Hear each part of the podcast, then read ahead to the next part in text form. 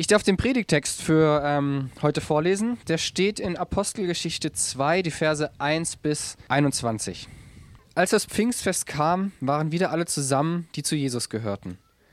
Plötzlich kam vom Himmel her ein Rauschen wie von einem starken Wind. Das Rauschen erfüllte das ganze Haus, in dem sie sich aufhielten. Dann erschien ihnen etwas wie züngelnde Flammen. Die verteilten sich und ließen sich auf jedem einzelnen von ihnen nieder. Alle wurden vom Heiligen Geist erfüllt. Sie begannen, in fremden Sprachen zu reden, ganz so, wie der Geist es ihnen eingab. In Jerusalem lebte, lebten auch fromme Juden aus aller Welt, die sich hier niedergelassen hatten. Als das Rauschen einsetzte, strömten sie zusammen. Sie waren verstört, denn jeder hörte sie in seiner eigenen Sprache reden. Erstaunt und verwundert sagten sie, sind das nicht alles Leute aus Galiläa, die hier reden? Wie kommt es, dass jeder von uns sie in seiner Muttersprache reden hört? Wir kommen aus Persien, Medien und Elam. Wir stammen aus Mesopotamien, Judäa und Kappadokien, aus Pontus und der Provinz Asia, aus Phrygien und Pamphylien, aus Ägypten und der Gegend von Kyrene, in Libyen, ja sogar aus Rom sind Besucher hier. Wir sind Juden von Geburt an, aber auch Fremde, die zum jüdischen Glauben übergetreten sind. Auch Kreter und Araber sind dabei. Wir alle hören diese Leute in unseren eigenen Sprachen erzählen, was Gott Großes getan hat. Erstaunt und ratlos sie, sagte einer zum anderen, was hat das wohl zu bedeuten? Wieder andere spotteten. Die haben zu viel süßen Wein getrunken. Da, tat, da trat Petrus vor die Menge zusammen mit den anderen elf Aposteln. Mit lauter Stimme wandte er sich an die Leute. Ihr Leute von Judäa, Bewohner von Jerusalem, lasst euch erklären, was hier vorgeht, und hört mir gut zu. Diese Leute hier sind nicht betrunken, wie ihr meint. Es ist ja erst die dritte Stunde des Tages. Nein, was hier geschieht, hat der Prophet Joel vorhergesagt. Gott spricht, das wird in den letzten Tagen geschehen. Ich werde meinen Geist über alle Menschen ausgießen. Eure Söhne und Töchter werden als Propheten reden. Eure jungen Männer werden Visionen schauen und eure Alten von Gott gesandte Träume haben. Über alle, die mir dienen, Männer und Frauen, werde ich in diesen Tagen meinen Geist ausgießen und sie werden als Propheten reden. Ich werde Wunder tun, droben am Himmel und Zeichen erscheinen lassen unten auf der Erde. Blut und Feuer und dichte Rauchwolken. Die Sonne wird sich verfinstern und der Mond wird blutrot werden. Dies alles geschieht, bevor der große und prächtige Tag des Herrn anbricht. Jeder, der dann den Namen des Herrn anruft, wird gerettet werden. Ihr Lieben, wir feiern heute Pfingsten. Aber warum tun wir das eigentlich? Was gibt es heute zu feiern? Pfingsten ist das Fest des Heiligen Geistes. Und mir sind so drei Sachen eingefallen, die man da feiern kann. Einerseits die Ausgießung des Heiligen Geistes auf alle Gläubigen. Denn im Alten Testament war es so, dass der Heilige Geist nur auf bestimmten Leuten war. Und zu Pfingsten sendet ihn Gott und er kommt auf alle Gläubigen und erfüllt sie. Ein zweites, was mir eingefallen ist, an Pfingsten zeigt sich Gottes Treue zu seinen Versprechen. Er hatte schon vor Hunderten von Jahren bei, durch den Propheten Joel versprochen, dass er seinen Geist ausgießen wird. Und an Pfingsten erfüllt es sich. Und ein drittes wird manchmal noch genannt. Äh, Marvin hat das Stichwort auch schon gesagt. Pfingsten nennt man manchmal auch den Geburtstag der Kirche. Und auf alle drei Sachen will ich jetzt noch ein bisschen näher eingehen und an diesem Text, den wir gerade schon mal gehört haben, entlang gehen. Nur noch ein anderes kleines Vor Vorwort, nämlich Vorgeschichte. Was ist vorher passiert? Wir haben vor 50 Tagen Ostern gefeiert, die Auferstehung von Jesus. Und es ist nicht zufällig so, dass wir das vor 50 Tagen gefeiert haben, sondern das entspricht dem biblischen Bericht. Ganz am Anfang der Apostelgeschichte erzählt Lukas nochmal, wie, wie das so war. Jesus ist auferstanden und dann ist er als Auferstandener nach 40 Tagen bei seinen Jüngern gewesen oder hat sie immer wieder besucht, hat sie gelehrt. Spannend finde ich da, Manchmal schreibt Johannes in seinem Evangelium, ja, die Jünger, die hatten das da noch nicht verstanden, aber später, als Jesus auferstanden war, da haben sie bestimmte Sachen verstanden, die er vorher gesagt hat. Und ich kann mir gut vorstellen, dass in diesen 40 Tagen, wo Jesus noch nach der Auferstehung bei seinen Jüngern war, dass er da auch immer wieder sie noch ihnen Dinge erklärt hat und ähm, er hat mit ihnen über das Reich Gottes gesprochen und über das, was sie verkünden sollen. Und dann, nach 40 Tagen, wird Jesus in den Himmel aufgenommen und kehrt zu seinem Vater zurück. Mit dem Versprechen an seine Jünger, dass er ihnen einen Beistand, nämlich den Heiligen Geist, senden wird. Und dann dauert es nochmal zehn Tage, dann ist Pfingsten. Denn also letzte Woche Donnerstag war ja war Himmelfahrtsfest Genau. Und dann ist heute zehn Tage später Pfingsten. Und da steigt unsere Geschichte ein. Es ist nämlich ein Festtag, da, oder es war damals am Pfingsttag, war auch ein jüdisches Fest. Da war Wochenfest. Da hat man die erste Ernte gefeiert, denn um diese Zeit war in Israel schon die erste Weizenernte die haben ein bisschen wärmeres Klima als wir, dass das, damit, dass das funktioniert. Äh, bei uns braucht das noch eine ganze Weile. Genau, aber da konnte man schon das erste Erntefest feiern.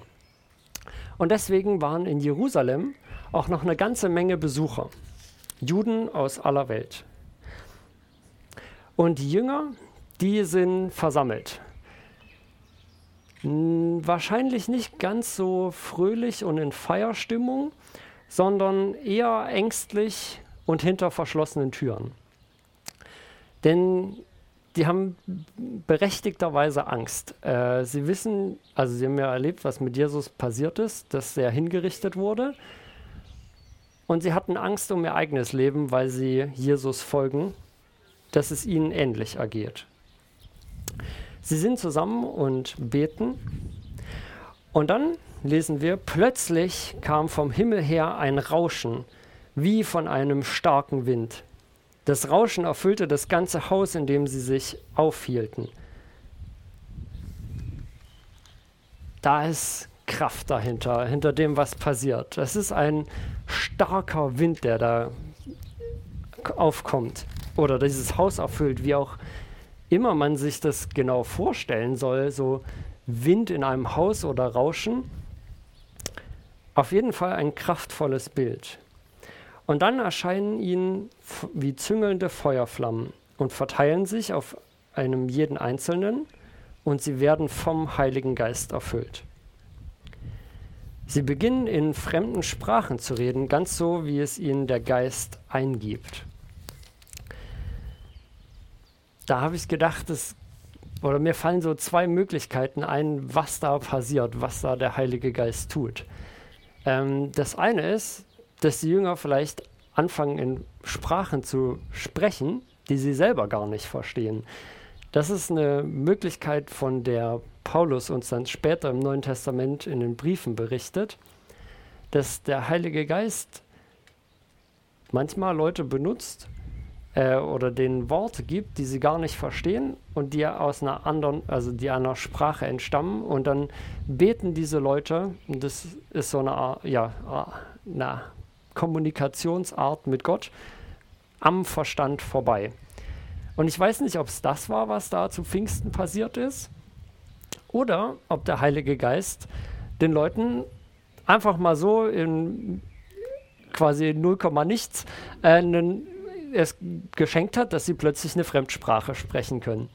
Ähm, genau, Marvin hatte ja vorgelesen, die Leute, die aus aller Herren Länder kommen. Genau, da sind wirklich viele Leute dabei. Die Leute drumherum, die wundern sich ja, dass sie die Jünger in ihren Muttersprachen reden hören. Und was da spannend ist, da steht in, im Griechischen auch das Wort Dialekt. Also vielleicht hören die die Jünger sogar in ihrer Mundart hören, also so wie bei ihnen im Heimatdorf gesprochen wurde. Und das ist höchst ungewöhnlich. Deswegen wundern sich die Leute auch, also wie kann das sein? Wir kommen aus aller Herren Länder und dann reden die Leute da auch noch gerade unseren Dialekt. Kann denn das sein? Also das sind doch alles irgendwie einfache Leute, die kommen alle aus Galiläa, also irgendwo hier in, äh, in Israel im Nordteil. Ähm, es ist sehr unwahrscheinlich, dass sie diese Sprachen können. Und damit haben die Leute ja recht. Es ist wirklich unwahrscheinlich. Es ist Geschenk Gottes. Es ist Wirken des Heiligen Geistes, dass er die Jünger befähigt, so zu reden. Und vielleicht macht der Heilige Geist noch mehr. Vielleicht tut der Heilige Geist ja auch ein Wunder an den Leuten, die das hören. Dass sie es nämlich alle in ihrer Heimatsprache, in ihrer Muttersprache verstehen. Die sind gespalten in ihrer Meinung und in ihrer Bewertung de von dem, was da geschieht. Es gibt Leute, die fragen sich, was hat das wohl zu bedeuten? Fragen sie so erstaunt und ein bisschen ratlos. Die merken, hier passiert nicht irgendwas zufällig, sondern das hat eine Bedeutung, aber wir wissen nicht was. Also die merken so, es ist bedeutungsvoll, aber was passiert denn hier? Und dann gibt es eine andere Gruppe von Leuten, die sagt, ziemlich spöttig, ach, die Leute, die sind betrunken, lasst sie reden. Da frage ich mich so ein bisschen, wie muss diese Szene ausgesehen haben, dass Leute sagen, die Jünger sind betrunken? Also es kann ja nicht nur daran gelegen haben, dass sie in irgendwelchen unbekannten Sprachen geredet haben. Also wenn ich jetzt mal überlege, ich komme nicht gerade auf die Idee, wenn jetzt jemand Französisch oder Kiswahili spricht, also beides Sprachen, die ich nicht verstehe. Ich glaube, ich komme nicht auf die Idee zu sagen, wenn das jemand tut, der ist betrunken. Sondern einen Betrunkenen erkenne ich eher daran, dass er torkelt, lallt, äh, vielleicht ein bisschen langsamer in seiner Reaktion ist oder so keine Ahnung, ob die Jünger auch solche Erscheinungen hatten oder warum die Leute gerade darauf kamen, dass sie betrunken sind. Auf jeden Fall denkt sich Petrus, da muss man was sagen. Wir müssen diesen Leuten erklären, was hier passiert. Und dann sagt er zu ihnen, ihr Männer von Judäa, Bewohner von Jerusalem, lasst euch erklären, was hier vorgeht und hört mir gut zu. Diese Leute sind nicht betrunken, wie ihr meint, es ist ja erst die dritte Stunde des Tages, in Klammern 9 Uhr morgens. Nein, was hier geschieht, hat der Prophet Joel vorhergesagt. Und da sind wir bei dem Punkt Gottes Treue und sein Versprechen. Das, was wir gleich hören werden, da sagt Petrus, das erfüllt sich, das ist etwas, was Gott vor Jahrhunderten angekündigt hat durch einen Propheten. Und jetzt tut er es. Er hält seine Versprechen, er ist treu. Denn Gott hatte durch Joel gesagt, das wird in den letzten Tagen geschehen. Ich werde meinen Geist über alle Menschen ausgießen. Eure Söhne und eure Töchter werden als Propheten reden. Eure jungen Männer werden Visionen schauen und eure Alten werden von Gott gesandte Träume träumen. Über alle, die mir dienen, Männer und Frauen werde ich in diesen Tagen meinen Geist ausgießen. Und sie werden als Propheten reden. Ich werde Wunder tun oben am Himmel und werde Zeichen erscheinen lassen unten auf der Erde. Blut und Feuer und dichte Rauchwolken. Die Sonne wird sich verfinstern und der Mond wird sich in Blut verwandeln. Dies alles geschieht, bevor der große und prächtige Tag des Herrn anbricht. Jeder, der dann den Namen des Herrn anruft, wird gerettet werden. Das hatte Gott durch Joel angekündigt, nämlich über alle Menschen seinen Geist auszugießen. Und das ist das Besondere, was an Pfingsten passiert. Ich hatte es vorhin in der Einleitung schon mal kurz gesagt. Im Alten Testament, im Alten Bund, da war es so, dass der Heilige Geist, Gottes Geist, nur auf bestimmten Personen war. Vor allen Dingen auf Propheten, Königen, manchen oder Priestern und sonst noch ausgewählten Leuten, die Gott für eine bestimmte Aufgabe befähigen wollte. Auf denen war der Heilige Geist eben zur Ausübung dieser Aufgabe. Und jetzt passiert das Besondere an Pfingsten, dass der Heilige Geist auf alle Gläubigen ausgegossen wird. Dass er Gottes Beistand für alle ist, die zu ihm gehören. das ist so cool, dass das damals passiert ist. Davon profitieren wir heute auch. Also, wenn wir Christen sind, dann haben wir Anteil an diesem Geschenk Gottes, dass er uns den Heiligen Geist gegeben hat.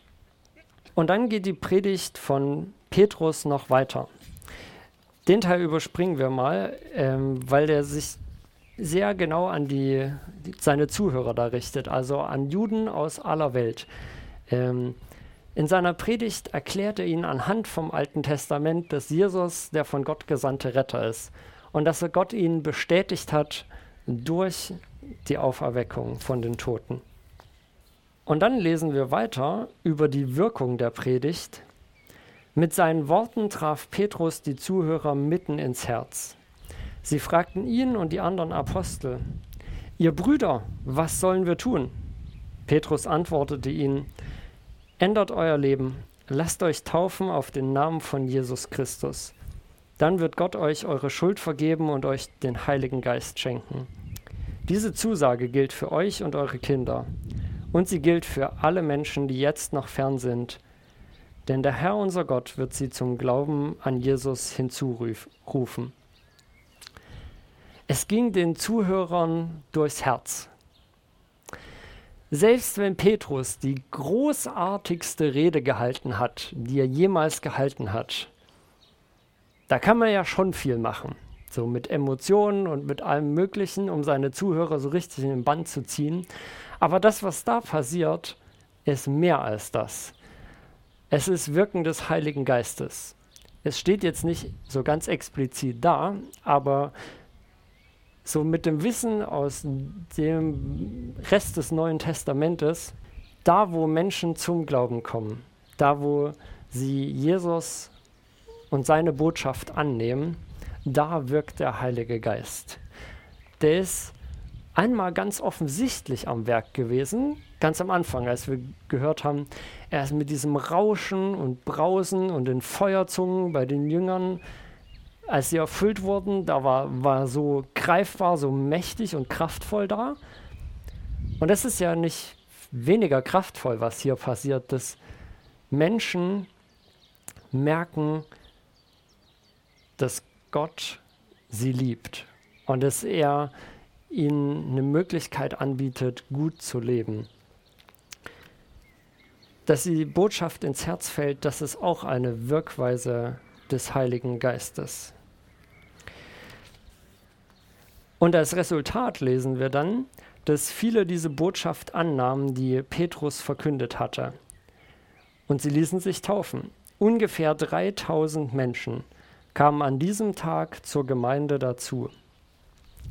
Und das ist der Stri dritte Stichpunkt, Geburtstag der Kirche.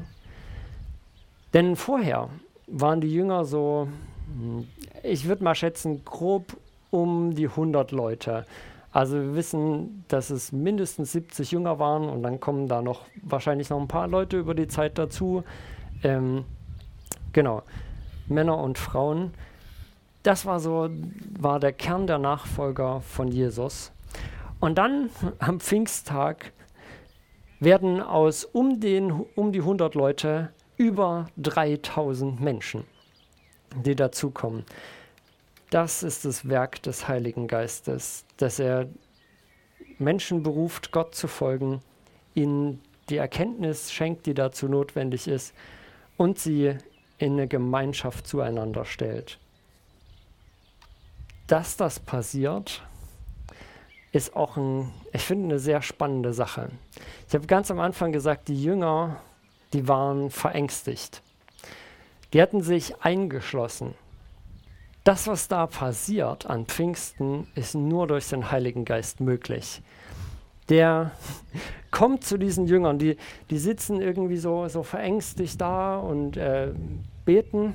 Und dann kommt der Heilige Geist, greift ihn quasi unter die Arme, diesen Jüngern, und dann gehen sie raus auf die Straße, wo ein Haufen Leute zusammenströmen und die fangen an, von den großen Taten Gottes zu erzählen. Die hatten davor Angst um ihr Leben und plötzlich sind sie komplett mutig und erzählen in großer Freiheit von dem, was sie mit Jesus erlebt haben und dass Gott durch diesen Jesus Rettung schenkt. Dieses Wirken des Heiligen Geistes ist nicht was, was nur an Pfingsten passiert, sondern diese Befähigung, mutig und frei vom Glauben zu erzählen, das ist ein Wirken des Heiligen Geistes, was immer passiert, was, auch, was er auch an uns tun will und auch tun wird. In Situationen, wo wir von unserem Glauben erzählen, da bestärkt er uns, da wird er vielleicht in unserem Gegenüber wirken, dass diese Person merkt, ja, da ist wirklich was dran. Deswegen feiern wir Pfingsten, weil der Heilige Geist gekommen ist, weil er die Jünger ermutigt, weil er auch heute uns noch ermutigt und befähigt, weil Gott seine Versprechen hält. Und es ist gut, das zu feiern und sich daran zu erinnern. Und weil es der Beginn oder der Geburtstag der Kirche ist, der weltweiten Gemeinschaft von Christen.